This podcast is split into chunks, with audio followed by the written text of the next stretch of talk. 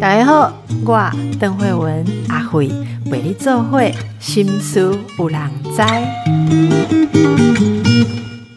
再撑几天就放暑假了，再撑几天就放暑假了。MC，这吼是囡仔的心情啦。爸爸妈妈的心情说：“还有几天就放暑假，我是非常暖哈。”好，没有关系哦。暑假，暑假也有暑假的专家，好，不是说暑假有专家，应该说陪小孩玩有陪小孩玩的专家。爱回头个大家讲哦，恁有问的，我拢甲你找到专家。来回答，现在的情形是这样子啦，因为疫情呢，坦白说也还没有完全解决，怎么又冒出来一个猴痘呢？所以大家也还是很害怕什么出国啊，哦，那呃，像以前寒暑假就是呃能够搞定的方法，多远都没有关系哈，就给他欧洲二十一天哈，或是给他参加夏令营。可是现在今年的暑假，如果你真的不太能够用。呃，外出旅行来安排小孩子的假期，有没有什么利用这个机会？我们其实。也可以好好的看看啊，国内就是甚至就在你家旁边有什么好地方，同时也来贯彻一下大家以前一直在推动的，来改善我们自己的环境，让他让诶这个孩子的发展更友善。之前呢，我有跟大家聊过，我们访过这个特工盟，诶，特工 特工盟很酷，是台湾。呃，这个还我特色公园联盟，好，那我们访过特工盟不止一位嘛，好，那都是想要跟大家讲讲说，我们多关注一下，诶，怀念我们小时候一出门就很好玩的那个环境，这是如何在都市化当中被牺牲掉。所以今天我们再度请到特工盟的理事长，我们的张雅玲，雅玲理事长，你好，主持人好，各位听众大家好。哑铃跟来给我怎么办呢？哈，就是我们我我不要讲负面，但是是开玩笑哈。说这个暑假父母很头大，应该说利用这个时间，对不对？哈，小朋友好不容易可以不用每天就是去学校绑住了哈。你会建议诶，大家从什么方向去思考？然后现在有些什么好玩的啊？特工盟最近有没有什么呃这个重点的推动的活动呢？赶快来跟大家分享一下。哦，这个讲到暑假哈，我想大家应该都是四五月就开始准备了哈。啊，没有哎，我上礼拜四才想到。那你会不会太四五月是上礼拜四？那四五月很多妈妈都会开始说怎么办？赶快那个。暑假的营队要赶快报名，要赶快抢了。你现在应该没有什么可以报名的吼。啊，我们在哪里来？赶快请你来。好，就是那个暑假的时候啊，其实是蛮推荐大家可以让孩子尽量的去玩耍啦哈，因为毕竟疫情期间其实有这么这么多的变动，一下停课，然后一下又上课，好，然后我们又很担心小孩子的呃身体状况啊，所以在这个疫情期间，小孩子玩的比较少。对，好，那这个其实在国外也有发现同样的研究，就是玩的少会影响到他的身心，他会比较容易忧郁，比较容易焦虑，好，因为又担心啊可能会生病啊等等，所以他会有很多的情绪放在心里面。那这个时候呢，这个嗯很多国嗯包括联合国儿童。这个基金会哈，他们都是去推，希望大家可以尽量的去让小孩去玩耍，所以我也会希望，像我自己本身啦，我这个暑假就基本上就是一直不停的玩，我去补我们可能平常时间玩不够的这个部分。所以像呃我自己的部分呢，哈，我呃我基本上就是夏天就是在海洋里面，好溪水里面。哦，因为台湾是一个海洋国家，然后再加上说夏天真的很热啦，哈，那个真的要去外面泡水，妈妈也比较能够活得下去，所以我们基本上我自己就是带小孩子去宜兰冲浪，哈，然后也有去像花莲啦、兰屿这些地方去观察它的，可能去玩溪水啦、野溪的部分，或者是去兰屿。哦，去观察它的一些生态。那像我自己呃的朋友们呢，过去呢，他们也会去挑选啊，特工们的朋友们啊，哈，他们也会挑选一些比较相对比较在自然环境去游戏的。好，因为大家也会担心哦，好像在密闭的教室里面呢，会不会好像太靠近了？好，所以如果我们今天可以到一个自然的空间里面去玩这个自然的环境，对孩子哦。也可以让他玩的够哦，因为自然的生态啊，好非常的丰富。那再加上说这个自然的经验呢，也可以帮助孩子避免这个所谓的大自然缺失症。好，所以像我自己就听，就我自己也曾经参加过啦，以前也曾经参加过两个在新店的营队。哦，其实也不会太远，他们都是一天呃没有住在那里的一天的营队。那一个就是在呃一一个叫一块乐土，他们办的野地热食营，他基本上他的领队们呢，他们就来自于蒲门呐，哈，或者是种子啦，或者是他们呃对于挖。生态蛙呃青蛙的生态非常强调的一些老师们这样子，那另外一个就是也是在新店山上的同溪夏日自主游戏营。好，那基本上它就是在这个地方呢，它就是有小溪，好有树有泥巴，好，然后就是让孩子在这个空间里面自由的玩耍。那这两个营队其实都非常好玩的地方，因为他们都旁边就是一条溪，所以小孩子基本上半天都泡在溪里面。嗯，对，那所以也不会就是很热这样子。那还有像是呃，也有朋友会在这个时间点呢，可能他帮小孩选择半天的营队，下午的时间呢，他们就去一些游戏场玩。因为像这今年哦，其实开了非常多玩水主题、玩水的游戏场哦。哦，过去我们在台北或是在台湾很多地方，其实我们比较少遇到那个玩水的游戏场，可是今年有非常多，所以其实也蛮推荐大家，如果真的没有办法跑远的，那你只能安排半天的，或是你时间很有限的，也可以带小孩去这些玩水游戏场，像是在新北哦大都会公园。嗯，大都会公园那个水水喷的之猛烈，还有像是最近新开的戏子星际游戏场，好水反角公园，好这个这个也都是在呃新北地区域的，然后还有像是新店也是新开了一个阳光运动公园，有非常多玩水游戏场哦。那像台北也有，就是像玉成公园，好建成公建成圆环，好，然后在那个屏东哦，屏东屏东也有这个在非常酷热的南台湾有奥子底森林公园。好，奥子底森林公园，所以还有这个屏东的阿里港公园也是喷的非常猛烈的。对，然后还有像是比较，就是它其实已经很久的啦，就是南投淘米的清水公园，那它的水池就是比较深的，是有到那种那七十五公分深度的玩水的。然后它还有个滑梯，对，那或者是说像是简单的比较近近郊的，哈，离台北算近的，像基隆的和平岛。和平岛它有一个水池，好，所以你可以在水池里面玩水，然后里面真的是那个是它是一个海水游泳池，所以你可以带着浮潜的工具，带着你的孩子一起去那边去看鱼，对，然后它有一个小小的潜水池，潜水就是到脚脚踝的那一种，就给给那种可能比较低龄的啦，婴幼儿的，他可以去那边踩踩水、挖挖沙，对，所以其实近郊也有一些比较呃不会离大家距离太远的，好，然后你可以自己。安排可能很很近的时间就可以带孩子去玩耍这样子，然后也可以享受一下那个水的清凉。真的是觉得果然是术业有专攻。你刚刚讲的那些，我真的觉得说哦，所以我家孩子还蛮可怜的，我真的没有一个知道，更不要说是有带去过了哈。好，那呃，其中有一个我没听懂，就是建成圆环。建成圆环不是在大道城这边建成。宁夏路跟南京西路的一个圆环嘛，它变成是玩水的地方。它有喷，它夏天有喷水，对。哦，那里也可以玩哦，因为那里一直都觉得说，自从被改掉之后，就是变成一块没有用的 水泥地，所以现在装了可以喷水的东西啊。对对对，它装了，它可以喷水这样子。哦，相当不错，因为那是我故乡了哈。我当小孩的时候，大概一个礼拜有五次吧会吃圆环的东西，所以听到那里可以喷水，非常开心。等一下就来去哦，但你都来去。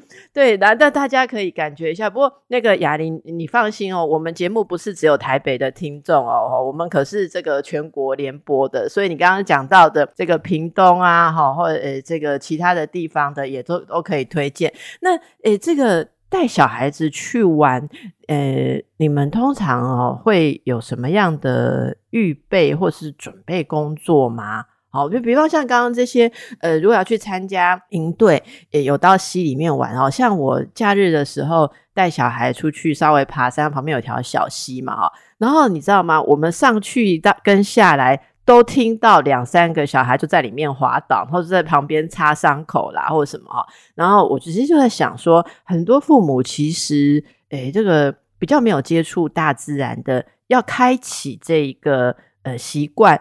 都会有有一个迷失啊，哈，就是说，哎，那里有危险，那里有危险。可是事实上，我们的孩子如果一直都大自然缺乏，我用你刚刚讲的名字，其实一生的危险是更大的啊。那通常是怎么样？如果说呃，特工盟有办一些活动，有遇到这一些呃却步或不知怎么开始的家长，可不可以给大家一点帮忙？我想在这个部分呢，因为毕竟哦，你知道吗？我们长期以来我们的教育里面告诉我们，就是要远离山林，远离海洋，就是这样才。可以远离危险，一生平安这样子。但是其实事实上啊，问题就像我前面讲，我们其实就是个高山国家，然后有非常多的海洋。其实大家应该要带着孩子去认识这个环境才对。那我就会建议大家刚开始的时候，因为我们父母亲可能缺乏这些知识，那比较好的方式是可以找一个专业的老师或是团队，好去慎选这个团队，然后让他带着你。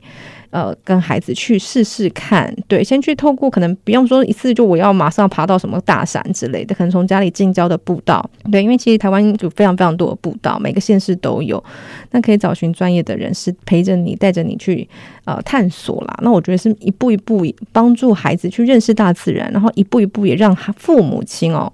自己比较了解这个环境，像我自己是一开始是先从像这样子的步道课哦，昆虫的步道课开始。那接着我也是因为想要去海洋，想要去溪流，所以我就有去上相关的课程去了解。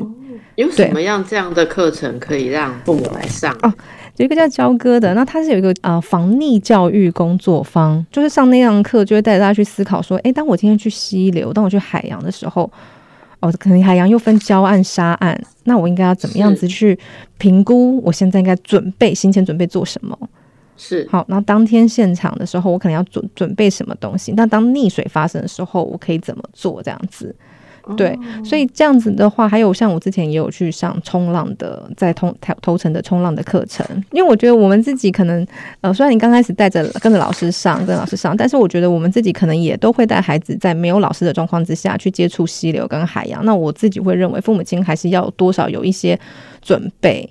对，那这样子的话，我就可以更了解，哎，我现在到，包括可能带着我们去学习怎么看这个浪浪的怎样的浪高，可能对孩子。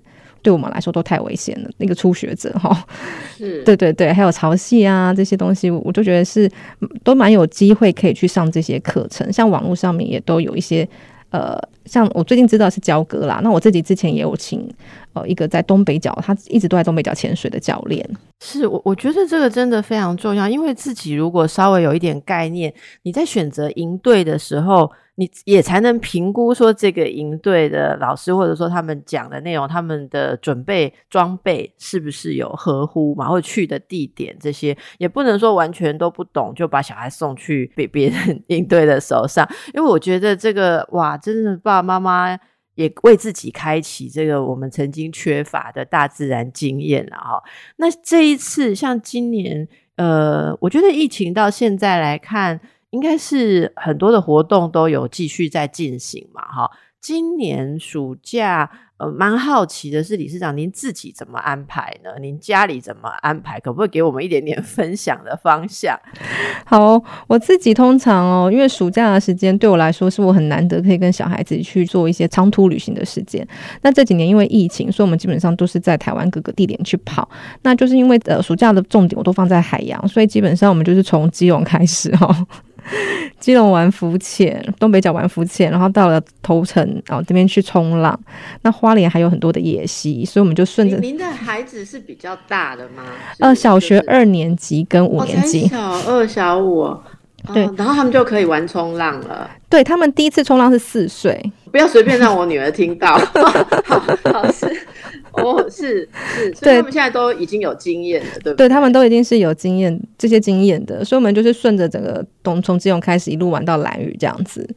那基本上我我通常我都是沿着呃台湾，可能之前我去年我玩西半部，那这次我就玩东半部这样子，就会玩不一样，因为西岸是沙岸嘛，东岸是沿岸又不太一样。那趁这个趁着这个机会，我们又可以去认识台湾的一个自然环境，好，我们的。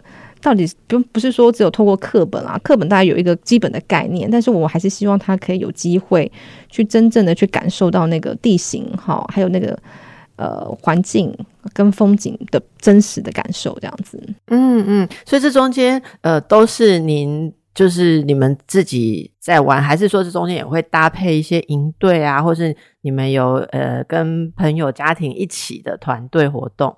哦，有像是在蓝屿的部分，就是因为有一个朋友哦，他的专业在生态领域，他就揪了大家说，哎，有没有兴趣就去蓝屿看一看？所以我们就是跟着他的那个他的他的安排这样子。是小朋友应该非常的期待了哦。对，那像在头城是因为我们一过去一直在上课的一个教练，对，那所以我们就是因为已经你知道去年都没有机会可以冲浪，嗯嗯，对，所以就觉得说，哎，今年还是再请一下教练好了，因为毕竟可能有点生疏了，还是再唤醒一下那个记忆这样子，所以就是呃，再请那个教练再来帮忙小孩上课。是，所以大家有了一些灵感哈，就觉得说实在是很想直接 送去理事长那里哦。但是不，但是我们要告诉大家，就是这种精神，其实父母你要一起跟小孩子在这个生活里面把这些呃落实哈，不是说难得的假期就小朋友只是到处去上课，不是那种感觉，而是我们能不能借由，其实如果有经验的话，跟孩子一起在大自然里面，你们也会有很多机会彼此了解，平常没有办法沟通。的面向，然后也会开发很多很多不一样的，嗯呃，这个潜能啊哈。所以待会我们再回来请教一下，这个为什么说自然大自然很重要哈？那以及目前这个孩子们，现代的孩子们有些什么样的困难啊？我们再跟理事长多聊聊。好，我们继续来请教，我们特工盟的雅玲理事长啊。刚才第一段听了之后，大家就觉得说，哼哈，你知道哦。就不要以为说做妈妈有你有多厉害哈，比你 厉害的很多。哎，这个要认真去上课。好，其实有一些人都说，也跟孩子一起生活是扩展自己很好的机会。哈，我我上次在听这个有关于活动，像是公园啊，然后把这个主要干道可以把它封起来，让小孩子玩的时候，那个精神我们都可以理解到哦。因为到底。孩子或或者是人走路还是要玩耍，这个这个这件事有多重要？它在我们的生活排序当中能够被放在多前面？其实透过这个活动是很好的一个反思。那另外，您刚刚谈到的自然，我其实特别有感。现在很多孩子其实就是蛮缺乏自然的接触，可是有很多人会问说。有有些人自己不觉得嘛，哈，有些人大人也不运动，也不走进山里，哪里都不去，去不去海边的自然，为什么那么重要？或者说，对一个孩子的发展，这是会影响他的哪些部分？我我觉得可以这样子来讲，就是说，其实自然。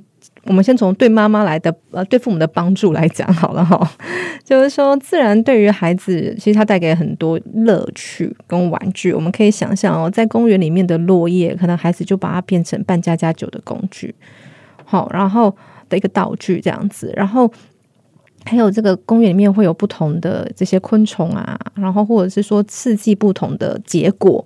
对，都可以让孩子从学习上面，可以真的是观察到生态的变化、刺激的变化，然后这个东西其实进而进一步的也会慢慢的滋养孩子的心灵。例如，他可能在绘画的产出上面，他可以看到更细致的，他可以画出更细致的叶脉或是花的样子，而不是说从图片上面都是非常平面的，他可以画出更立体的样子。那再来就是说，可以疗愈孩子的焦虑跟呃，就是安抚他。好，因为像有些小孩子，可能爸爸妈妈就觉得说，哦，每天都要陪他玩，哦，真的好累哦。好，但是如果我们把他放带，慢慢带他去自然里去采集，他可能就会观察说，哎，今天这一颗叶子，这片叶子怎么长得不太一样？哎，今天这边有一个落果，哎，哎，这边可能木棉花极有棉絮，他就可以从这个自然采集面慢慢培养出自己玩的能力，还有这个东西都可以带给他更多的创造力跟想象力，因为他有非常丰富的经验，所以当他在做。那更多事情的想象上面的时候，他就可以跟自然去做一些串联，对，所以这个其实对父母亲来说，相对来说你也不用花那么多时间陪伴他玩，可是自然而然的我们也培养他的一些能力。那当然就是说，另外一个就是说，从自然的角度来说，呃，他是可以哦，从呃安抚一些可能就是过动的小孩子，对，会让他的情绪比较平稳，因为。自然里面就是太多变化，你知道吗？他很忙，他一直在关注这个环境的改变，这样子。对，所以自然的呃游戏其实是非常重要，尤其是在都市里，其实孩子缺非常非常的缺乏跟自然的接触。对，所以我们其实在这几年的公园改建上面，就会看见有更多的墓穴，好或是历史，它是回到游戏场里面。那刚开始就会有一些家长反映说。哦，为什么要放这种东西啊？或是公部门会觉得，哎，这还要清扫，好麻烦，因为历史会跑出去这样子。好，如果然后那个墓穴会飞这样子，对。但是其实这就是透过第一个，他一直在摸的时候，他可以感受到真的是不同材质哦。因为像我们童年的时候，可能会摸到很多不同的东西，可是现在大部分都走塑胶。好，可是如果我今天可以提供给他更多呃不同的东西，不同质地，好，然后那种摸摸起来的触感，其实孩子在对他的大脑发展是非常有帮助，因为他一开始的刺激都从透过触觉。那第二个就是说，当他在玩这些东西的过程之中，他是松散素材，所以孩子不会觉得说，哦，他好像一定要怎么玩才会符合大人的期待。松散素材的意思是说，那个东西没有一定的。预设的形状或是组法，就是说简简单讲的是，我我在想象是说，呃，像小孩子他对对一堆沙石，为什么小孩子非常喜欢？因为那不是像你买一盒乐高给他，他从第一步组到最后一步就一定要变成。呃，基地 或是飞机，对不对？我觉得这是很棒，但是但是这个真的现在很多的小孩都跳过了这个阶段呢，就没有这个阶段，就是很缺乏。因为像我们可能，嗯，我自己的童年好了，我们可能就是前面就有很多的，你知道土可以挖嘛。你那时候在挖土也不能怎么样，这样子，公园的土挖也不会怎么样。可是现在公园土不能挖，这样你不能随便自己去挖土。对，所以其实相对来说，呃，像这些松散素材，其实是非常。呃，像是那个医师一定知道嘛，像龙格就有一个很重要的叫做沙油这个东西嘛。对 对对对对，没错。不过不过那个那个也现在，我我我是你说到我岔开，就是说其实那就是有个沙盘，我们通常有个干沙盘、双呃湿沙盘，这个是荣格心理学延伸的一个领域。那我自己并不是沙油治疗师，不过我很多同事是，他们也有些人说，其实有些孩子啊，特别是这种。只玩三 C 或者在都市里面的孩子，他们一看到沙傻住哎。可是我我们以前哈，以前任何为什么会有沙盘？任何一个小孩看到沙不是都很兴奋吗？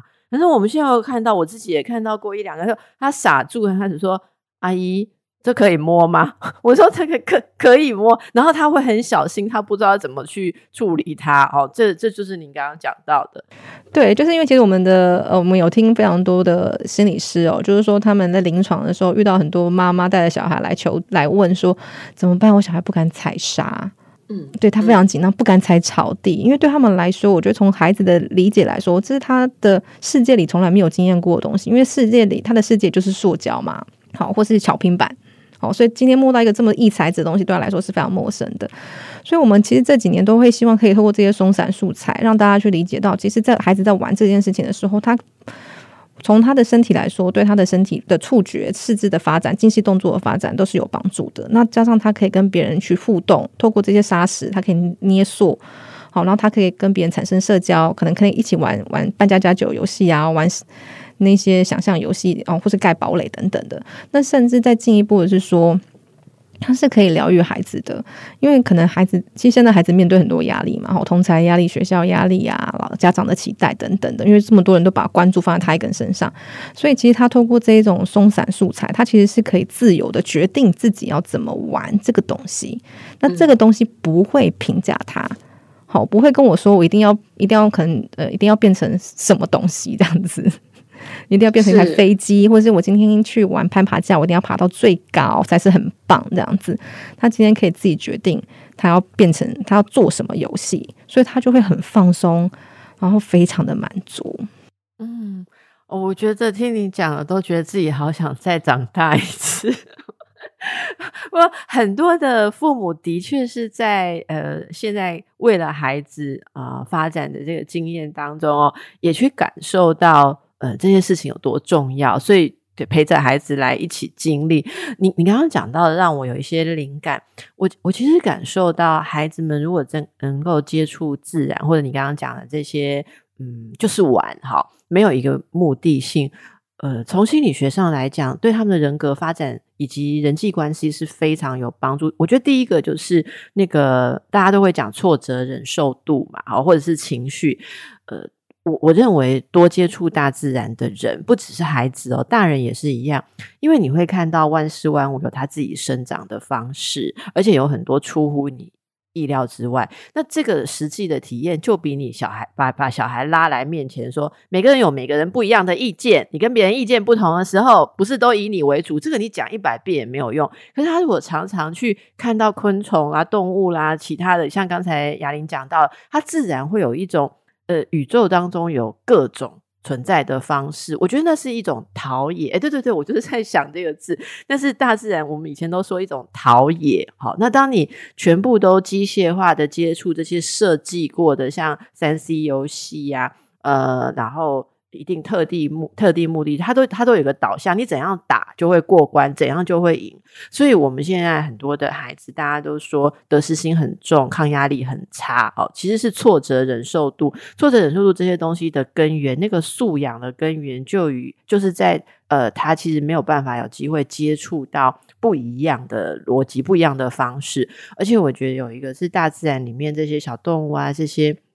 其实你去接触它，你会发现说，这中间有一种人我的分际，哈，就是意思是说，你惹人像小动物，你惹人家太过分的时候，人家也会反击你，对不对？那可是你可以跟他有一个怎么样友好方？你如何去去所谓说探测这一个接触的界限？还有刚刚讲的大自然里面的游戏，水呀，呃，爬山啊，你都要有知道说。没有人特别为了保护你，山不会为了特别保护你把你接住，水也不会为了保护你而不起浪。可是你，你在这些地方，你自己要有一个自己为自己负责，然后熟悉水性，熟悉山性，其实就是一种不断的。呃，我我不知道该说什么，一种开放的心态吧，而不是就是停留在一种所有事情都应该服务我的幻想。我觉得这些都是现代孩子应该说越来越缺乏。然后到后端送来这个医疗治疗的时候，你会发现说这个东西真的不是用一些疗程可以改变，而是整个生活态度需要改变。这是刚才雅玲讲的，我真的非常有感触，所以就就讲了一整段这样。那接下来我们想要问的是说啊。如果有一些孩子他就是拒绝，比方刚才讲了这么棒的活动，其实我都很想跟雅玲跑了哈，明天就 就请假来去跟跟你们去这个海岸玩哦。不过我一定跟不上你们，我要好好上课才行。可是有些孩子听说拒绝父母的安排呢，哦哦，那像例如说，我们听众朋友等一下听了节目，就自己上网去查了你刚刚说的这些地方，结果孩子就两句话打枪说没空。哦，我这个好不容易放假，我要这个这一个月要跟朋友冲完这个游戏到第几关，成为霸主，对不对？他很忙呢，怎么办？那可以怎么样去去劝？因为你知道，有有些比较大的，你要开口跟他讲说自然很重要，那小孩就翻白眼。像我们刚刚这种讲，就是老人的沟通法，对不对？有没有什么好方法？好像我自己的小孩老大五年级嘛，吼，所以他现在最喜欢做的事情就是玩 Minecraft。好，这个可能很多小孩都非常喜欢玩这个游戏，所以他常常就会想要他的周末的时候就会想要那个跟他的朋友连线玩这个 Minecraft。好，那我基本上我通常都会让他好，我们今天来做一件事情，因为其实孩子哦，你今天问他做选，叫他说，哎，你要做什么，他一定会觉得我不要，青少年嘛。就不喜欢父母亲的安排，所以今天要做的，通常我会帮他先跟同学们的妈妈讲好，说我们要不要什么时间一起来安排出去玩。那要，所以你还要你还要安顿他同学的爸妈，就是邀请他的爸妈一起玩。哦，你这真的是特工 特工 哦，因为因为其实小孩子不喜欢嘛，所以我们就是说，哎，我们那天都有空，哎，你们要不要一起出来玩什么？对，那小孩子就会说，那我们就可能会建议说，哎，要不要去打什么羽毛球啊？通常对青少年来说，你要有点挑战性的东西啦。好，因为如果只是单纯，而且就是如果去一个陌生、他完全陌生的领域，他一定不会跟你出来，因为第一次刚开始，我们要从他喜欢的东西、有兴趣的东西下手，不然如果他没有，就是他朋友有兴趣的东西，因为同才的拉力很强。嗯嗯嗯嗯，对，所以你可以从同才去了解他的小那个小孩喜欢玩什么，那我们就用那个东西去诱发这一群小孩一起出来。所以通常我会让他打一段时间电动，在这，但是我们同时间在另外一个时间同等的分量上，我们要有不同的游戏或是运动这样子，因为他必须还是就像一个健康餐盘的概念，我要有一些他自己的哦。电动甜食、糖果的意思，对，然后我们还是要一些比较是呃蔬菜，对蔬菜 的的概念这样子。所以像他，我就会问他们这几个小孩，他们比较比较熟的几个小孩，那他们可能就喜欢运动类的。那我就问他说：“那你们要打篮球还是羽毛球还是什么什么？”我给他几个选项，那他可能就会从这里面选项里面挑一个。因为如果很开放的时候，有时候他们就会觉得。哦，可能如果尤尤其是没有经验的小孩，他会完全不知道他要怎么选啊。那那个雅莹，如果说你们出去玩的时候，呃，假设说从海边啊，一回到旅馆，然后小孩子就是马上在上网啊，在手机上滑来滑去啊。因为我看很多朋友最近已经开始带小孩出去玩，然后就很多妈妈 po 那种无无奈照，哈，就是好像勉强。拍一个全家照，但是小孩子眼睛还在手机上面这样子在滑，然后妈妈就会在旁边说。啊，青少年，青少年，然后就是画个这个那个无奈的脸。这样，如果孩子这样，你会开骂吗？我我觉得也还好诶。如果他今天是没有跟他的朋友一起，是跟我们家人出游的话，那我自己会蛮站在体谅青少年的状态。你会觉得他好辛苦哦，又要又要应付爸妈，然后又不能脱队的。因为他的朋友可能，因为你知道青少年他们就因为现在有非常多的通讯软体嘛，所以他们上面就是会有很多的讯息在交往，就是什么交配这样子。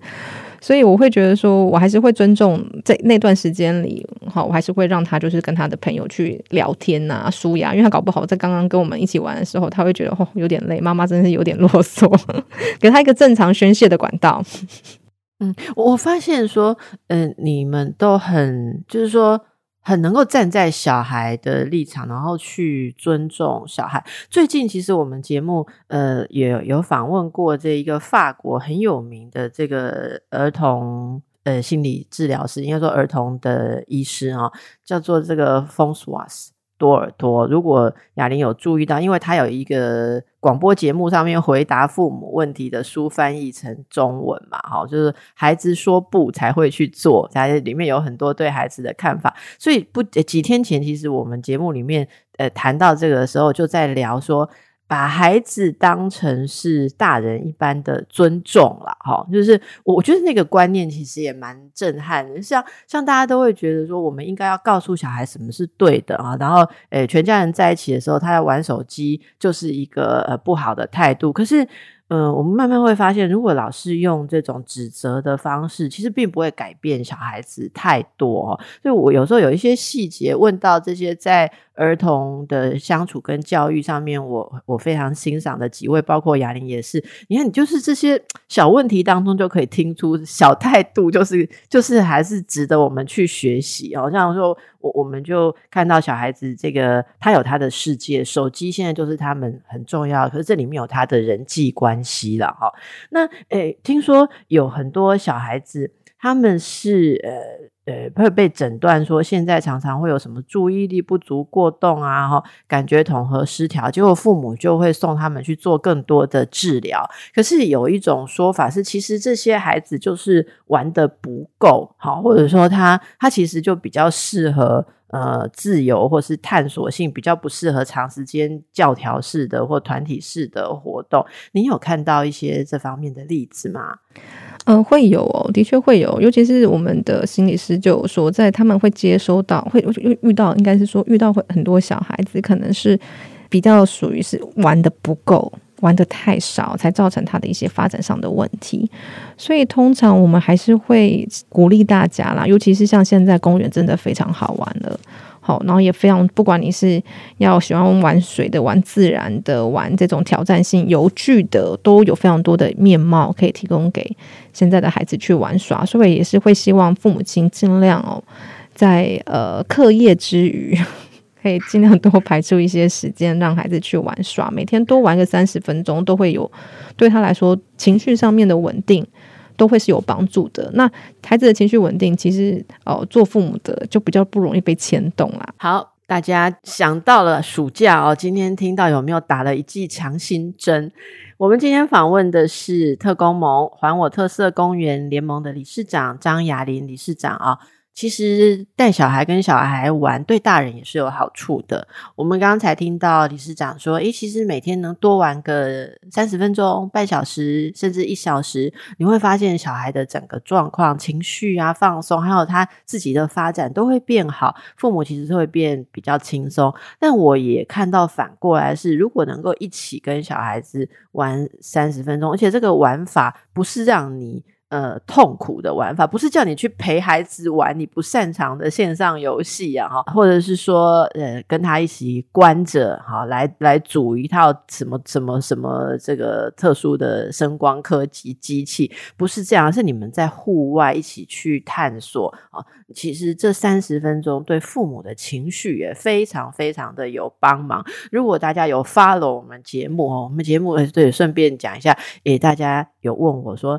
阿辉打开用公，有听众留言来解答啊！打开东西可以多留言哦，是这样子的啦。如果您是空中收听，当然空中目前没有办法留言，只能用心电感应。要留言的意思是我们其实有 YouTube 也有 Podcast，请大家可以订阅。然后我们其实新书无良在也有一个呃脸书的粉丝专业，这些地方其实都欢迎大家跟我们互动，好不好？就是在这些地方，诶，阿慧听到大家的心声。好，那我说在。在这个发了我们节目，就会听到。呃，之前我们有访问洪聪敏教授，这个有关运动心理方面。呃，如果大家好好的执行教授教我们，你会发现马上有改变，因为阿慧真的执行了一个礼拜，真的觉得对这个心理健康很有帮助。你出去也是活动，而且在大自然当中就可以做到洪教授说的很多的那种动作，哈，那是你在家里面不可能达成，可能你在健身房也没有办法有那个心情愉悦去做这些事情。所以这些东西都是互相结合的啊。如果呃大家觉得最近很烦躁，疫情下的烦躁，我们也有心理师们为大家讨论的各种安顿的方法。可是我觉得。动起来，那今天再加上听到的去接触呃外面这些自然界，而不是把我们跟环境隔绝开来。我想这些加起来绝对的有帮助哈。那我们最后来跟雅玲一起聊一件事情。最近脸书上有一个分享哦，有一位妈妈发现自己的孩子课业变差，她本来应该是蛮焦虑的，结果她在书包哦发现她孩子有一张图哈是手绘的。这是据说是两军作战图了哈，那应该是画的还蛮细腻的哈。原来孩子的时间都花在画画，他就可能没有很有兴趣做功课或是念书哈。那觉得很多人就在讨论说：“哎呀，其实孩子有很多超乎我们想象的事情嘛。”呃，我们不一定说这个例子，我我很好奇，说像您都怎么样去理解或是观察？哈，哈，孩子如果有这种情况，哎，有个功课奇怪都没有做，而且哦，他在这种学校不需要的东西上面，真的是显露出了长才。你怎么看这些事情？哦，这边我就可以爆料我小孩哈。因为小孩跟那个小孩其实蛮相似的，就是他最近就是期末考分数都很可怕，这样子 都是比六十分还要低很多的那种很可怕的分数。然后后来，但是我其实也观察到，他其实很喜欢做手作。然后那天我发现他画了一个乌龟壳，他拿了一个纸箱画了一个乌龟壳这样子。然后我就发现说，哦，原来他我自己的理解就会觉得说，哦。他我知道他很喜欢做手作，说他宁愿把他所有的时间拿都拿去做这件事情。说他之前自己很想要玩象棋，他就自己去拿木头去磕、去切，然后就磕的象棋的。呃的每一个棋子，然后画了棋盘，所以他就有一自己手做的一份象棋可以玩这样子。然后或者是说，他最近想要演那个画那个石头哦，一个河童变成乌龟的故事，所以就是他就去溪边捡了石头，然后在上面画画，或者是去溪边，或是他看的书，好看到原始人用石斧去打长毛象，他就觉得怎么可能？他就跑去砍树枝，跑去找溪边找石头，自己绑了一个石斧。去试试看可不可以看？那我觉得有些孩子他们的学理解世界的方式是有他自己的一个节奏啦。对对，所以我就会看到说，哦，他在这个方面是他很有兴趣的，所以我会我就会相对的觉得说，哎，我可以支持你，好。就是如果你的课业上面，只要呃，你可能诶，你是哪里有什么状况？只要就是你虽然落后了哈，但是我觉得我们之后诶，这东西你可以理解，只要你可以去理解某一些事情，你可能也许写的不是很好哈，输出还没有那么好，但你有理解到，我觉得就可以的这样子，我就会把变成说好，我可能。我觉得这个也是给父母亲啊，就是说有时候我们看到这种小孩子的状况的时候，我们可以试试看，我们自己是不是有一些弹性是可以调动的。嗯，对，就是可能好，我们可能都希望他听说读写都很好，但是在这个时候，因为他必须要去支持他其他的绘画也好，好，或者他画出这个两军对战，他一定也要做一些分析嘛。这些策略其实都在动脑子去思考，那相对也会花掉一些时间。那我们是不是可以把它稍微做一些调整，把标准降低？那这样对双方来说都会比较舒服啦。嗯，我我其实对于未来的社会是比较乐观一点，就就是说，我觉得不是一定要那个呃国语、数学这些学科成绩很好。才能够生存的好。其实有多少这样子的大人，我们听众朋友里面就有很多，就觉得自己 生活很单调啊，不快乐的，其实蛮多的。而且我觉得，呃，各方面的长才，呃，都你都可以找到可以支持他自信的方式。其实孩子是在。某些事情上有了自信之后，他用这个东西来解决他学习上的问题，就是解学习其实会变成一种任务。我们怎么去去解决这个任务？不，我真的蛮羡慕，就是会想要自己做一个食府的孩子。哇，这位哈，如果你有听妈妈今天上阿姨的节目，阿姨真的觉得你不可限量，因为我从来都没有 这样想象过。好，还要能够绑得住，诶，他绑得住不会掉下来哦。石头他真的绑住，对，他就真的是去找。了，找了那个绳子去绑，反复的绑，然后但他后来就是送给他的一个好朋友做生日礼物，对，然后我就想说，可爱有食府 哎，对，食府哎，你可以拿到一个食府的礼物，对，因为因为他已经在石头的形状上，还有跟那个。怎么讲呢？棍子、棍棒的结合处，他一定要找到某种方式，不然你没办法绑上去嘛。因为孩子可能还没办法在石头上钻孔啊，或者什么，所以你可以想象，在这些过程当中，他的。怎么会小孩子怎么会是没有没有抗压力？你知道一一一颗石头你要找多少才能够和你的棍棒？然后绳子的粗细怎么样绑得紧？打敲一敲不会解体？这怎么会说没有没有挫折忍受度？这个阿姨做两个可能就放弃了哦，真的是这样。我会觉得说，其实当孩子对一件事情有兴趣的时候，我觉得去如何的去支持他。